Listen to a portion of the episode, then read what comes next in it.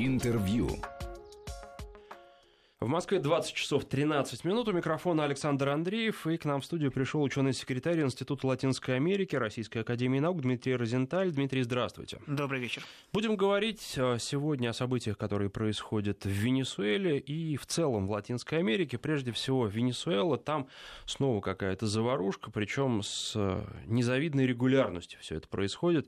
Теперь э, в парламент сегодня пришли военные, ну, собственно, это было вчера а, по, Моск... по Москве, сегодня по венесуэльскому времени, потому что у нас день кончается, у них а, только начинается, а, и, ну, фактически заняли парламент для того, чтобы провести там мероприятие какое-то. Причем депутаты против, но их никто не спрашивает. А мероприятие будет про президентское, парламент в основном оппозиционный. До этого, буквально вот несколько дней назад, э, попытка переворота, ну, по крайней мере, так это называли, нападение на военную базу, опять же, военные, э, это сторонники э, президента нынешнего Николаса Мадура, последователя Чавеса, и что там происходит и к чему все эти события могут привести, потому что все равно создается впечатление, что не контролирует, не полностью контролирует власть ситуацию в стране с одной стороны, с другой стороны нас ожидает, судя по всему, проведение конституционной реформы. Именно для этого парламент нужен, здание парламента. Ну, вы знаете, в Венесуэле сейчас все действительно очень-очень непросто, и страна живет фактически в ситуации двоевластия, когда есть официальное правительство и параллельные ему структуры. Э, Конституционная ассамблея, о которой очень много говорят в последнее время, которая была, собственно, избрана 30 июля, нужно четко понимать, что это в определенной степени инструмент политической борьбы э, в руках правящей э, силы, то есть президента страны Николаса Мадуро. Оппозиция, которая действительно, как вы правильно сказали, контролирует Национальную ассамблею, то есть парламент, выступает резко против этой Конституционной ассамблеи – учитывая, что она прекрасно понимает, что задача Конституционной Ассамблеи не принять конституционную реформу, а лишь либо затянуть время, либо, более того, подменить собой Конгресс. Надо сказать, что выборы в Конституционной Ассамблее проводились по такому принципу, который был бы не равен э, для всех участников политического процесса. Естественно, оппозиция была против. Что еще? Э, оппозиция заявляет о том, что не только она против, но и большинство венесуэльцев выступает против Конституционной Ассамблеи. Опросы общественного мнения это подтверждают. Э, от 70 до 90% по разным э, агентствам венесуэльцев э, выступают резко против этого органа власти. И, конечно, на фоне вот этого, этого кризиса, этого напряженного противостояния, в Венесуэле возможны какие-то вспышки насилия, самого разного вспышки, как вот произошло несколько дней назад, когда было нападение на военную часть так и сегодня с э, зданием парламента с этим вообще все не очень понятно, потому что предполагалось, что Конституционная ассамблея по решению президента страны Николаса Мадуро будет размещаться в зданиях, а, прилегающих к зданию Конгресса, парламента. Почему было решено вломиться в здание Национальной ассамблеи, не очень понятно. Но опять-таки это скорее жест демонстративный, стремление показать, кто в доме хозяин. И вот в такой напряженной ситуации э, возможны любые, любые исходы. Надо сказать, что мы ведь даже не понимаем, мы не знаем четко позицию военных в Венесуэле, потому что, естественно, они все выражают свою поддержку действующей власти. Это естественно. Власть э, армию поддерживала всегда, власть э, давала ей преференции при доступе к товарам первой необходимости, что само, саморазумеющееся. И это очень важно в нынешней Венесуэле, учитывая, что там огромный дефицит товаров первой необходимости. Но при этом военные живут в той же стране, что и другие граждане. Они видят те же проблемы, они сталкиваются с теми же проблемами, поэтому что происходит внутри армии, тоже не очень понятно. Ну вот э, я смотрел, когда готовился к этой программе, статистику, насколько можно ей верить, э, я взял оценку Международного валютного фонда а. на 2016 год. Понятно, что это организация, у которой тоже существуют свои интересы, и эти интересы во многом, наверное, пересекаются с интересами Соединенных Штатов, но тем не менее, вот оценка. А, инфляция 550%. А, падение ВВП 18%, это все в 2016 году, в прошлом. Безработица 21%, бюджетный дефицит 17% ВВП, внешний долг 130 миллиардов долларов. страна на грани дефолта. Правда это? Этому можно верить. Эти цифры, на мой взгляд, укладываются в э, картину реальности. Э, не стоит забывать про существование в Венесуэле черного рынка, когда американский доллар на официальном курсе и на черном обмениваются с совершенно разными значениями. Так за один доллар на черном рынке, если не ошибаюсь, вот последнее время был обновлен максимум можно было продать за 11 тысяч боливаров. При этом, например, товары первой необходимости по официальному курсу продаются за, торгуются за 1 доллар, который равен 10 боливарам. То есть, представьте разницу. Поэтому, к сожалению, я думаю, что эти цифры правдивы. В Венесуэле время от времени случаются голодные бунты. Я не могу сказать, что там царит голод, но то, что там огромные очереди в магазинах, то, что людям очень сложно доставать э, элементарные товары, это правда. Ну, Известно, что очень долгое время венесуэльцы пытались э, и пытаются, продолжают пытаться закупать товары в соседних странах, в Колумбии и Бразилии.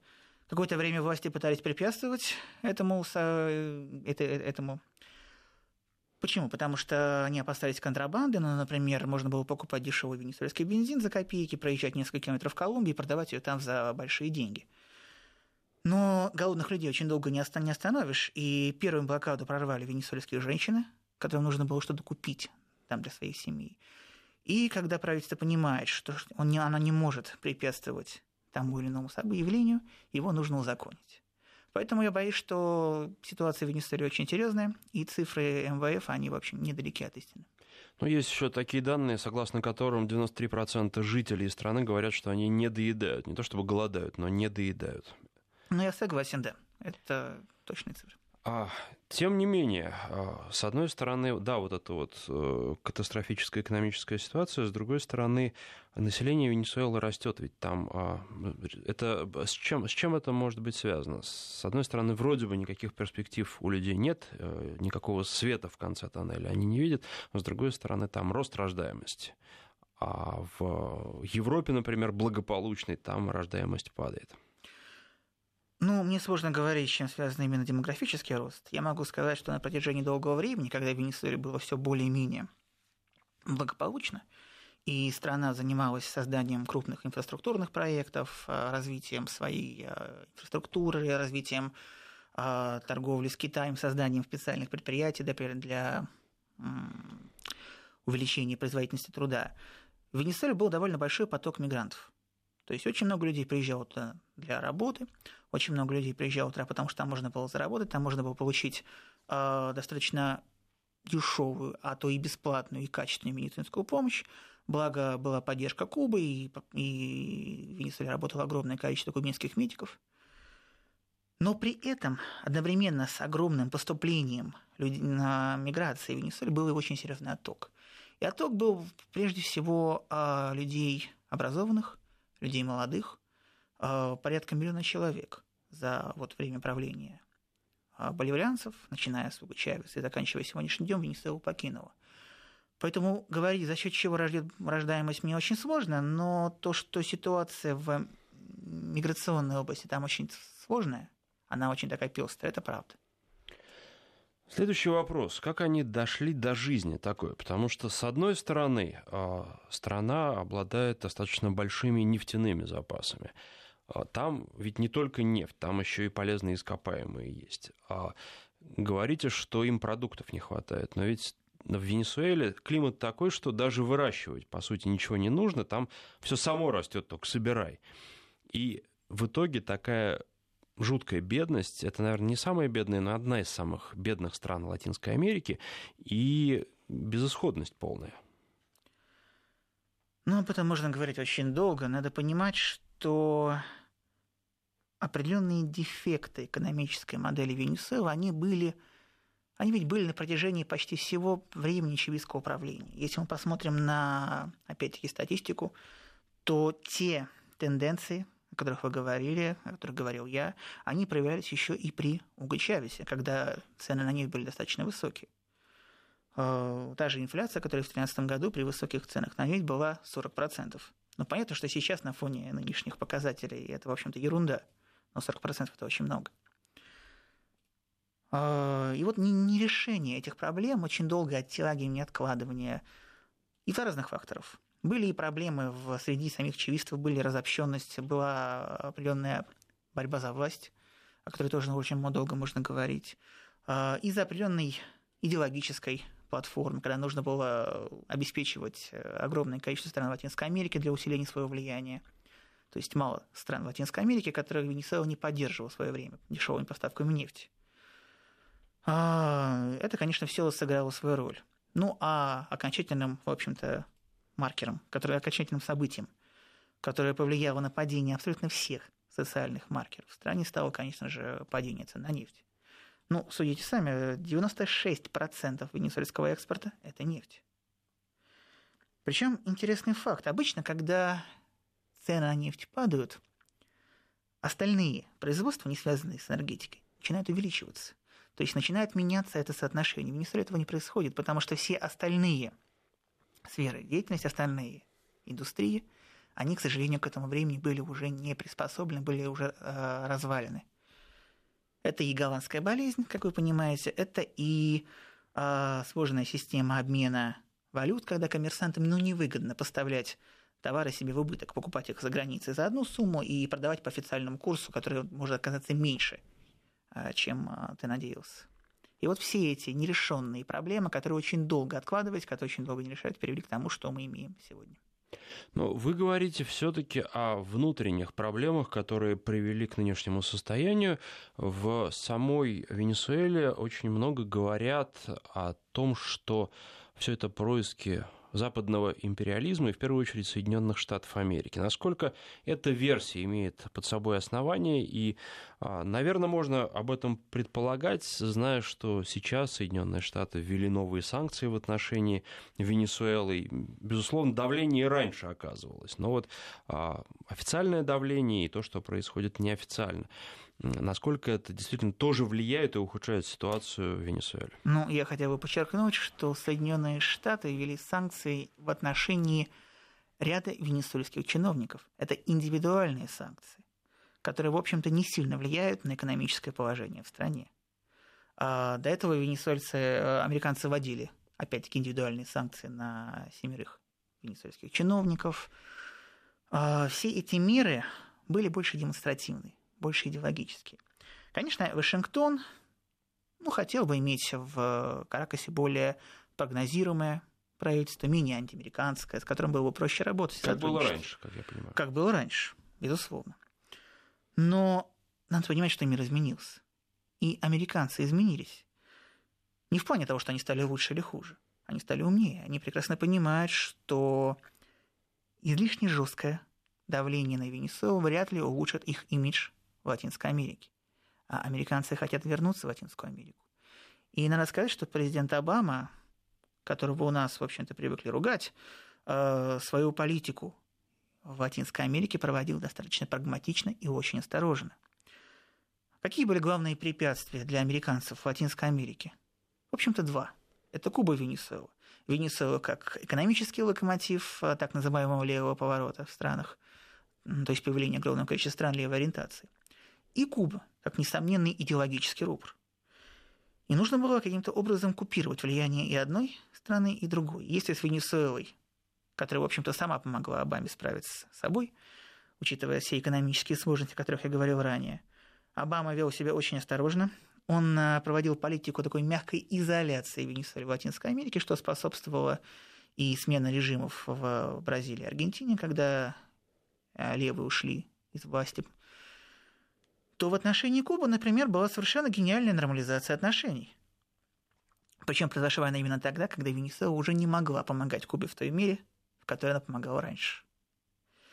А, поэтому говорить о том, что американцы оказывают а, какое-то жесткое давление, я бы не стал. Да, есть давление идеологическое, да, есть давление моральное, пропаганда прав человека, давление на общественное мнение, безусловно, все это есть. А, возможно, есть какие-то теневые операции, о которых мы не знаем. Но говорить о том, что корень бед, экономических бед, социальных бед в Венесуэле лежит в э, Вашингтоне, было бы, на мой взгляд, большим преувеличением.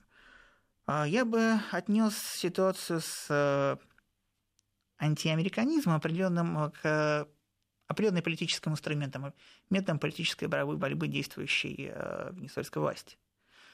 Ситуация, когда у тебя практически не осталось инструментов для усиления своей поддержки, внешняя политика, а использование определенного образа внешнего, внешнего врага, это, в общем-то, один из единственных способов, а, который можно в этой ситуации применить. Я бы ответил так. Выход из э, нынешнего тупика существует, и может ли стать смена власти выходом? Или оппозиция, в общем, не лучше действующей власти и не сможет проводить какую-то иную экономическую политику, которая, очевидно, стране нужна? А, оппозиция, даже если она придет завтра к власти, вряд ли сможет что-то изменить, это очевидно. Надо понимать, что венесуэльская оппозиция – это не какая-то сила, а определенная сила с общей идеологией, с общей экономикой, с общей позицией к э, развитию страны. Но так, например, самую влиятельную венесуэльскую оппозиционную коалицию, а, круглый стол демократического единства, а, входит порядка 30 партий самые разные направленности, от левых до правых. Многие из них, несмотря на то, что Мадуро называет их правыми фашистами, так вот, многие из них входят в социнтерн. И на фоне вот этой пестрости выработать какую-то общую а, платформу ну, практически невозможно. Есть две вещи, которые объединяют венесуэльскую оппозицию и которые они готовы сделать. Первое – это восстановить так называемые демократические институты – а вторая еще более простая. Давайте скинем Мадуро, а дальше будем разбираться. И вот в этом плане, конечно, думать, что смена власти автоматически изменит ситуацию в стране, ну, на мой взгляд, конечно, неправильно. Ученый-секретарь Института Латинской Америки Российской Академии Наук Дмитрий Розенталь у нас в гостях. Мы сейчас прервемся на выпуск новостей, после него продолжим. Интервью. 20 часов 34 минуты в Москве. У микрофона Александр Андреев. И у нас в гостях ученый-секретарь Института Латинской Америки Российской Академии Наук Дмитрий Розенталь. Мы говорим о событиях в Венесуэле. И интересно, с одной стороны, полный хаос в экономике, с другой стороны, каковы сейчас условия для сотрудничества, экономического сотрудничества с Венесуэлой, как себя там чувствует крупный зарубежный бизнес. Ну, я так понимаю, что американские компании чувствуют там себя не очень комфортно. С другой стороны, а представители крупного бизнеса других стран а, как там работают. И особенно интересен с этой точки зрения Китай, который сейчас э, проводит э, массивную экспансию. По-разному они себя там чувствуют, как, кстати, и американцы. Надо сказать, что если две крупнейшие американские компании, ExxonMobil и ConocoPhillips в свое время были вынуждены покинуть Венесуэлу, то, например, другой гигант Chevron остался и даже в свое время выделял кредит венесуэльской государственной компании ПДВСА в размере 2 миллиардов долларов. Поэтому говорить, что американские компании все чувствуют себя плохо, я бы не стал. А другие Китайцы чувствуют себя в Венесуэле достаточно уверенно. Надо сказать, что по разным оценкам, опять-таки есть разные данные, Китай за время сотрудничества, активного сотрудничества с чивистами вложил в Венесуэлу более 70 миллиардов долларов. А, конечно, большинство этих денег шло именно в нефть, в энергетику, учитывая, что Китай был максимально заинтересован в венесуэльских э, поставках – и строилась инфраструктура, закупались корабли, закупались танкеры, строились заводы, которые способны были а, перерабатывать венесуэльскую тяжелую нефть. Но надо понимать, что Китай оказывается в достаточно комфортных условиях. Китайцы вообще ведут себя очень прагматично. И они готовы работать с любым правительством, которое окажется в Караксе. Левым, правым, центристским. Совершенно неважно. Нефть а венесуэльцам все равно нужно будет продавать кому-то нефть. И страны так сильно взаимозавязаны с друг с другом, что отказаться от китайского рынка Венесуэла так быстро уже не сможет, не сможет оказаться без потерь. Поэтому а, китайские компании и китайское правительство в целом готовы вести переговоры не только с э, властью, но и с оппозицией. Есть, в частности, информация по ряду источников о том, что ряд китайских чиновников провел переговоры с э, венесуэльской оппозицией и даже поставил а, одним условием предоставления новых а, кредитов, утверждение этих кредитов а, Национальной ассамблеи Венесуэлы, опять-таки оппозиционной Национальной ассамблеи.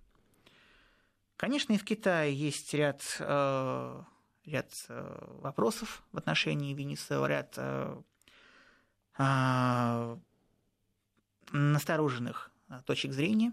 Но, тем не менее, как я уже сказал, э, Китай более-менее гарантировал свою безопасность, безопасность своих активов.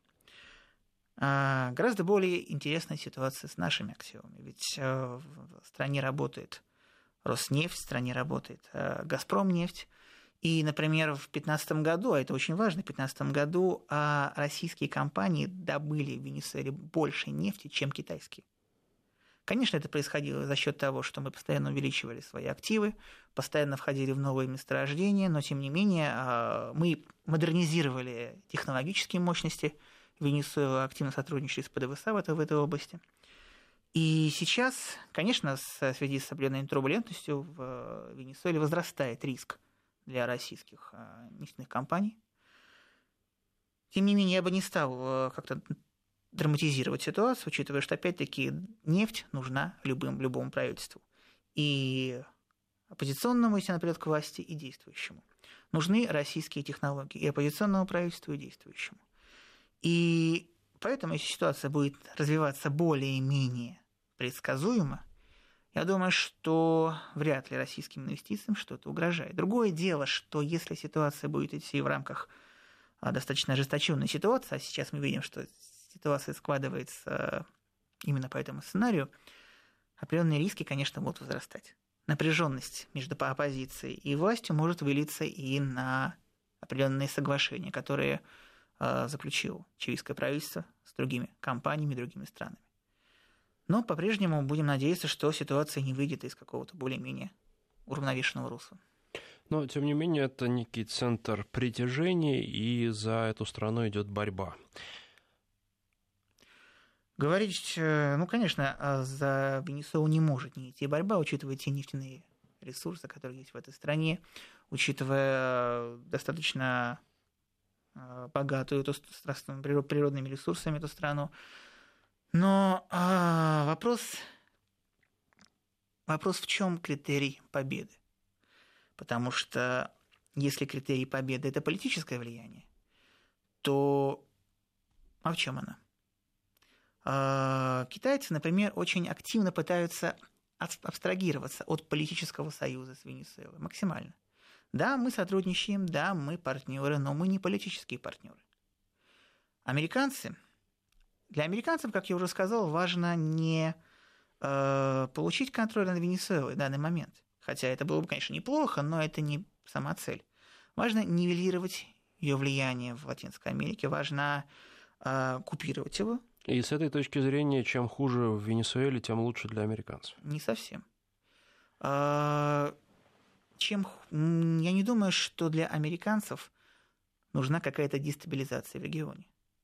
Для американцев, как для страны, которая, опять-таки, является одним из основных торговых партнеров большинства всех стран Латинской Америки и Венесуэлы в том числе, нужны нормальные а, рабочие прогнозируемые отношения.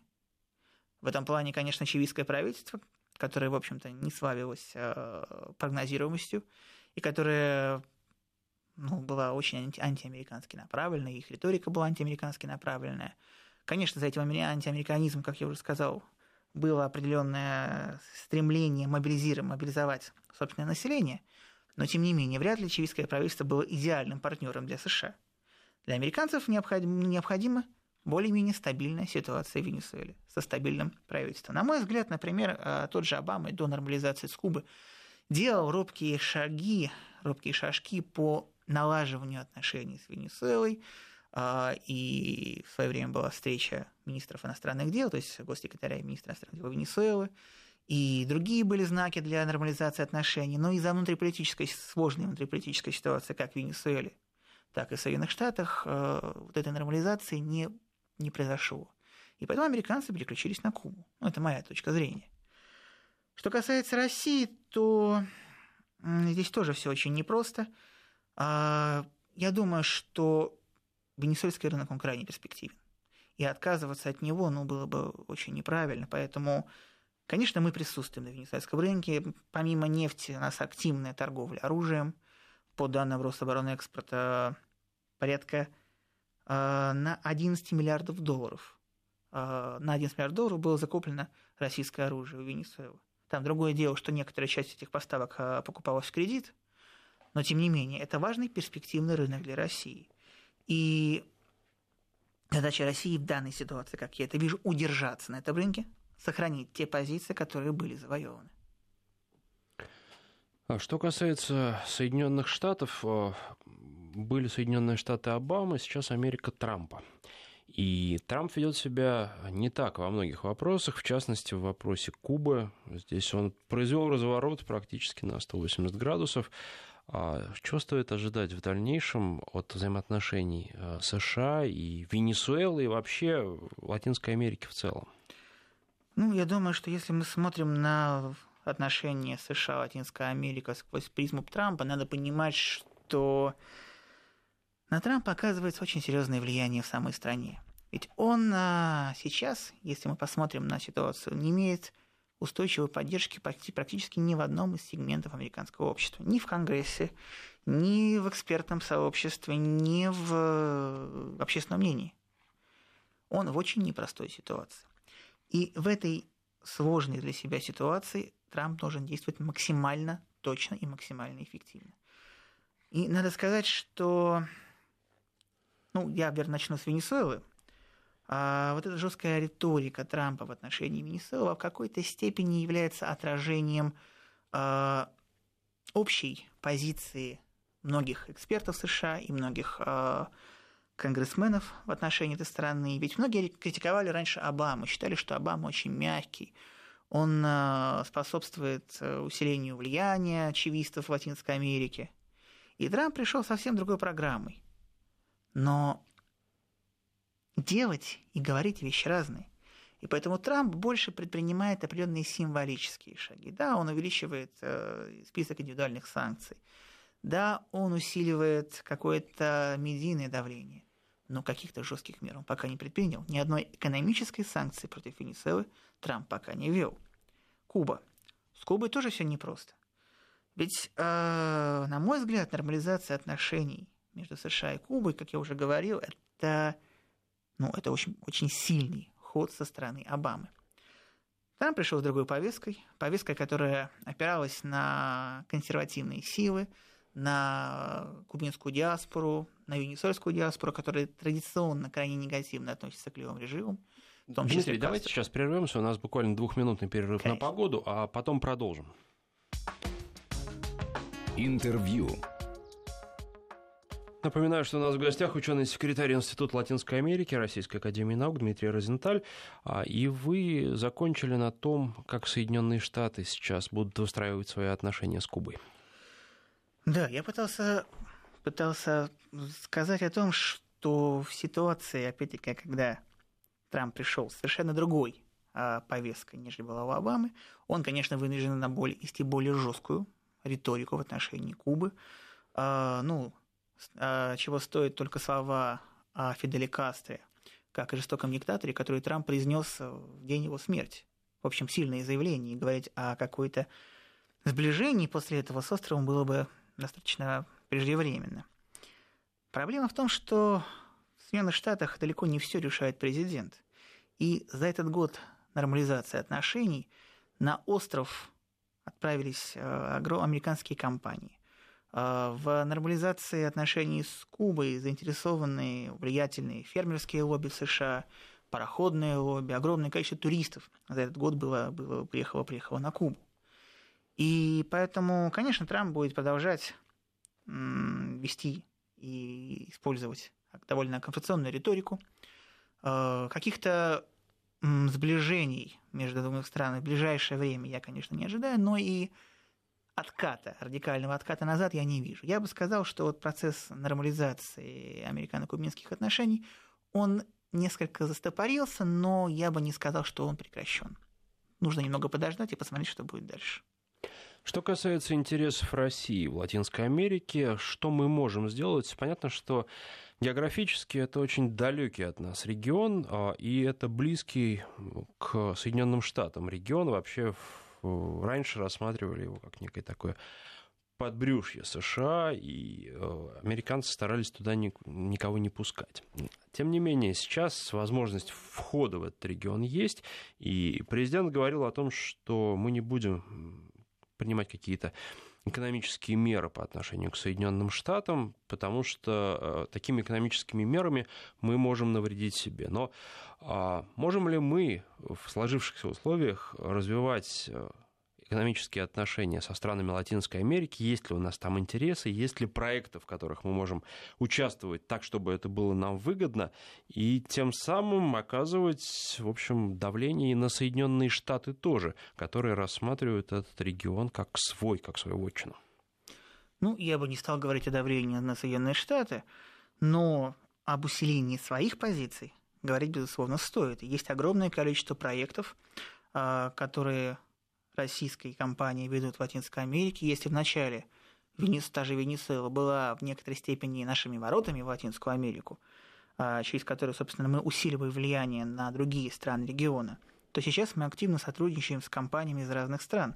А мы строим атомные станции в Боливии, мы активно сотрудничаем с Бразилией по разным проектам, мы сотрудничаем с Аргентиной, а, та же Куба. Ведь э, на фоне некоторого стопора в нормализации американо-кубинских отношений и снижения нефтяных поставок с Венесуэлы а, в связи с экономическим кризисом в этой стране Москва, Москва вполне могла поставлять а, топливо на Кубу, усиливая свои позиции. Уже ряд соглашений об этом подписан. И более того, откуда можно поставлять? А поставлять можно с Венесуэлы. Ту самую нефть, которую Роснефть добывает в Боливарианской республики можно отправлять э, на Кубу, усиливая свои позиции. Поэтому, безусловно, Москва имеет очень хорошие перспективы. И надо сказать, что несмотря на ряд негативных для нас явлений, ну, таких как уход с политической сцены, в общем-то, традиционных партнеров и в Бразилии, и в Аргентине, мы смогли э, во многом нормализовать отношения, перестроиться и сохранить достаточно высокий уровень кооперации и с новым президентом Аргентины Маурисио Макри, и с э, президентом Бразилии Мишелем Тавером, который недавно был в Москве. Поэтому а, Россия имеет довольно высокий потенциал для развития своих, э, своих экономических контактов. Какие страны нам интересны э, в первую очередь и в каких экономических сферах? Я думаю, что нам, безусловно, интересны многие страны Латинской Америки. Ну, наверное, особняком я бы выделил Боливию, которая, несмотря на то, что это очень маленькая страна, но она и продолжает... очень, очень бедная страна. А, с одной стороны, да. С другой стороны, экономически это одна из наиболее развитых с точки зрения инвестиционной привлекательности стран Латинской Америки. А, страна левого поворота, которая, в отличие от большинства других левых стран, постоянно демонстрирует экономический рост. Страна невероятно богатая с точки зрения своих экономических и энергетических ресурсов. Это, безусловно, Куба, от которой мы ушли, сейчас пытаемся вернуться. Куба как э, в некоторой степени логистический узел, как э, узловая точка региона, э, как в том числе и геополитический союзник. Куба, безусловно, нам интересна. Но нельзя не говорить и о Бразилии с Аргентиной страны, в общем-то, локомотивы Латинской Америки, с которыми, которые, ну, та же Аргентина поставляет в Россию огромное количество агропромышленности, аграрных поставок, э, это очень важно для нас. А Москва, в свою очередь, поставляет в эти страны э, промышленную продукцию.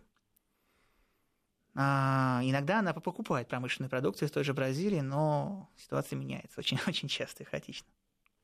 Вы не упомянули Чили. Чили, безусловно. Чили, э, вообще Чили, наверное, на сегодняшний день одна из наиболее развитых стран Латинской Америки, наиболее привлекательной и перспективной. И, конечно, конечно, Россия имеет ряд серьезных контактов с Чили. Это и, э, и добыча, и промышленность. Так что да, Чили, безусловно, я могу подчеркнуть. И еще одна сторона – это Мексика. С одной стороны, она граничит с Соединенными Штатами, и она очень плотно с Соединенными Штатами завязана. Очень многие мексиканцы, собственно, как и другие латиноамериканцы, стремятся в Америку попасть. И, наверное, там, если выйти на улицу, то очень легко встретить человека, который был пусть нелегально в Соединенных Штатах, был оттуда депортирован. Такие сплошь и рядом в Латинской Америке встречаются.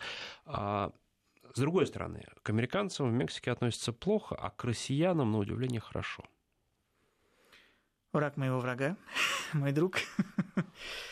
Ну, действительно, в Мексике сейчас ситуация очень непростая, особенно в отношении с американцами, учитывая, что Трамп пришел с очень жесткой антимексиканской повесткой, с э, предложением пересмотра соглашения о свободной торговли, да, с предложением построить стену, и не просто построить стену между двумя странами, сделать так, чтобы мексиканцы эту стену оплатили. Э, разумеется, а, я не думаю, что, конечно, Трамп реально пытался это сделать. Но это был определенный способ э, политической игры, определенная политическая сделка и торг. А, тем не менее, сейчас отношения между Мексикой и США они непростые. А, если не ошибаюсь, мексиканцы недавно ввели ряд санкций в отношении Соединенных Штатов. А, но, тем не менее, все-таки Мексика по-прежнему является и очень сильно завязана на Соединенные Штаты. Огромное количество продукции отправляется в э, Штаты. Америка, Америка является крупнейшим торговым партнером Мексики.